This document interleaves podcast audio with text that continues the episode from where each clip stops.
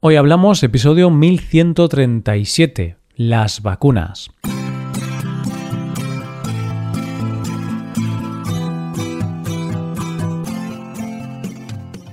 Bienvenido a Hoy Hablamos, el podcast para aprender español cada día.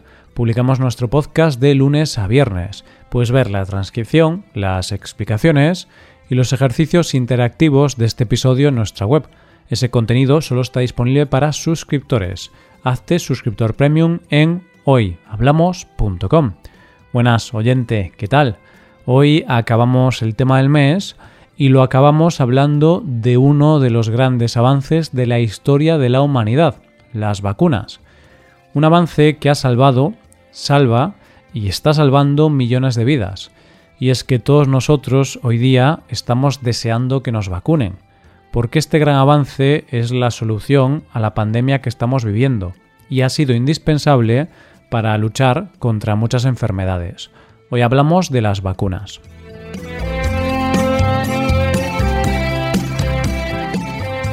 Hoy llegamos al final del tema del mes en el que hemos estado haciendo un recorrido por diferentes avances que han supuesto un antes y un después en la salud pública y en la medicina. En los episodios anteriores hemos tenido que echar la vista atrás.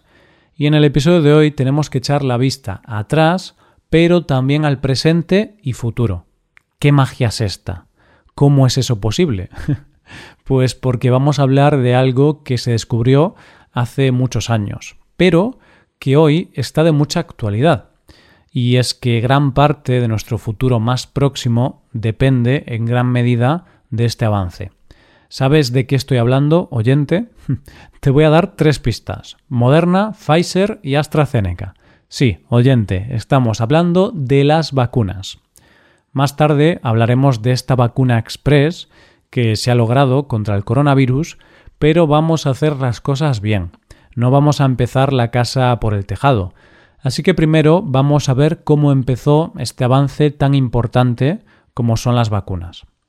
Lo primero que tenemos que saber es qué es una vacuna, que puede ser una obviedad hoy día porque parece que todos nos hemos hecho expertos en vacunas, pero aún así podemos decir que la vacuna no es una medicina que te cura de una enfermedad, no.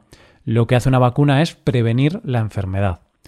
Así que tendríamos que llamar vacuna a cualquier tipo de preparado que produce inmunidad con respecto a una enfermedad mediante la producción de anticuerpos. Es decir, tú te pones la vacuna contra el coronavirus no para curarte del virus, sino para que no lo cojas, para evitarlo. Las vacunas te crean anticuerpos que hacen que cuando el virus llega a tu cuerpo no se desarrolla, porque te has hecho inmune a él gracias a esos anticuerpos.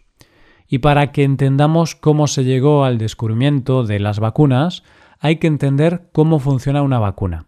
Porque lo cierto es que llegar a ese descubrimiento era muy complicado.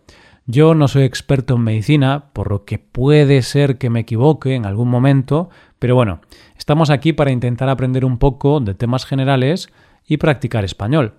Para explicarlo de manera muy sencilla, lo que se hace para combatir un virus es inyectar versiones de ese virus, pero inofensivas o debilitadas. Entonces el cuerpo lucha contra estos agentes extraños, los destruye y los guarda en su memoria ante esta posible amenaza, y estos son los anticuerpos. Pero ahora vayamos a la Europa de 1796, una Europa arrasada por un virus, la viruela, que mataba en torno a 400.000 personas al año y que era especialmente cruel con una de las poblaciones más vulnerables, los niños. Era un virus muy mortal.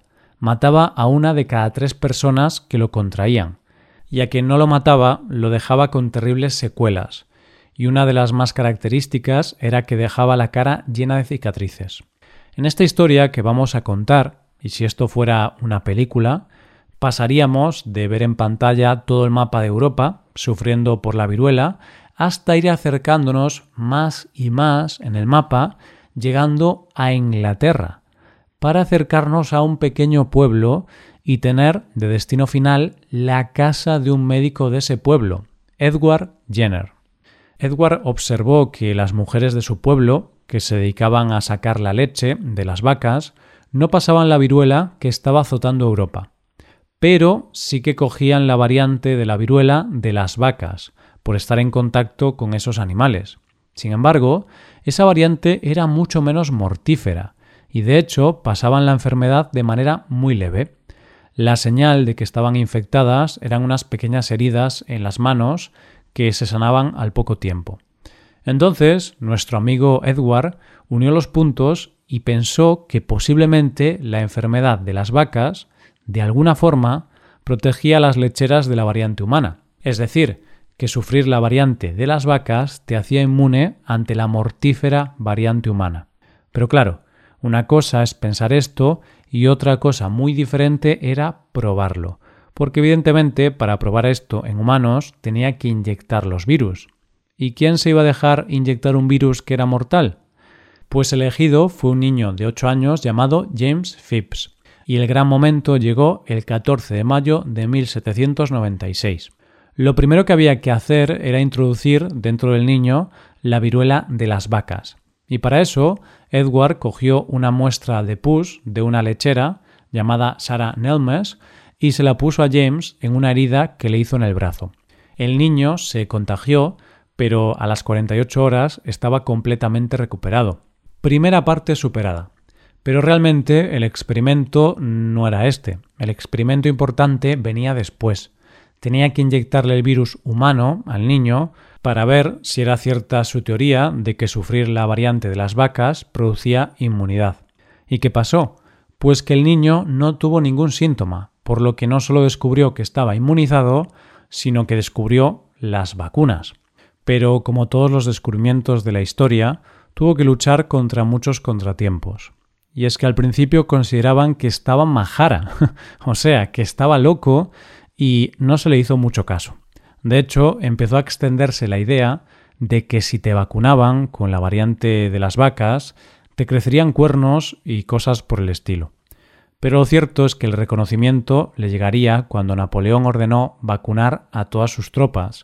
La realeza inglesa vacunó a sus hijos y así comenzó una vacunación masiva que consiguió rebajar la mortalidad. El siguiente nombre importante relacionado con las vacunas fue Louis Pasteur, en el siglo XIX, que descubrió que se podía evitar la enfermedad con gérmenes debilitados. Y él lo probó con un niño que había sido mordido por un perro que tenía la enfermedad de la rabia. Pero Pasteur hizo algo muy importante, y es que nombró a este descubrimiento como vacuna en honor a Edward, que lo había descubierto gracias a las vacas. Esto es el pasado, pero el presente real de nuestros días es que la palabra vacuna está de actualidad y es nuestro día a día. Y en el tema de la vacuna del coronavirus vamos a ver, por un lado, cómo va la que posiblemente sea la campaña de vacunación más ambiciosa de la historia. Y por otro lado, veremos cómo ha sido posible conseguir esta vacuna en tan poco tiempo. Y es que la gran pregunta que se ha hecho todo el mundo cuando se anunció que se empezaría a vacunar a la población fue ¿Cómo es posible?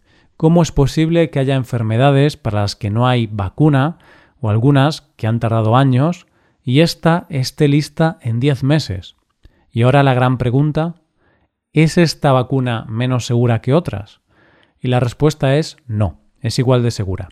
Toda vacuna, sea cual sea, tiene que pasar por una serie de procesos que empiezan con una serie de estudios exploratorios.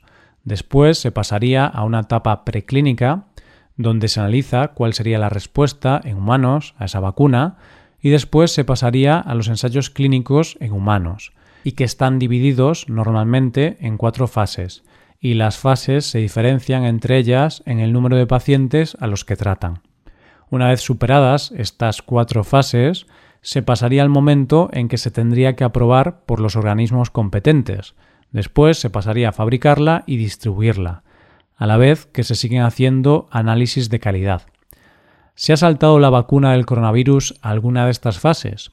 No, las ha cumplido todas, solo que la rapidez se ha dado en que algunas de las fases se han dado al mismo tiempo, y sobre todo por un acuerdo global de los países de poner todos los recursos y todo el dinero disponible para desarrollar las vacunas en el menor tiempo posible.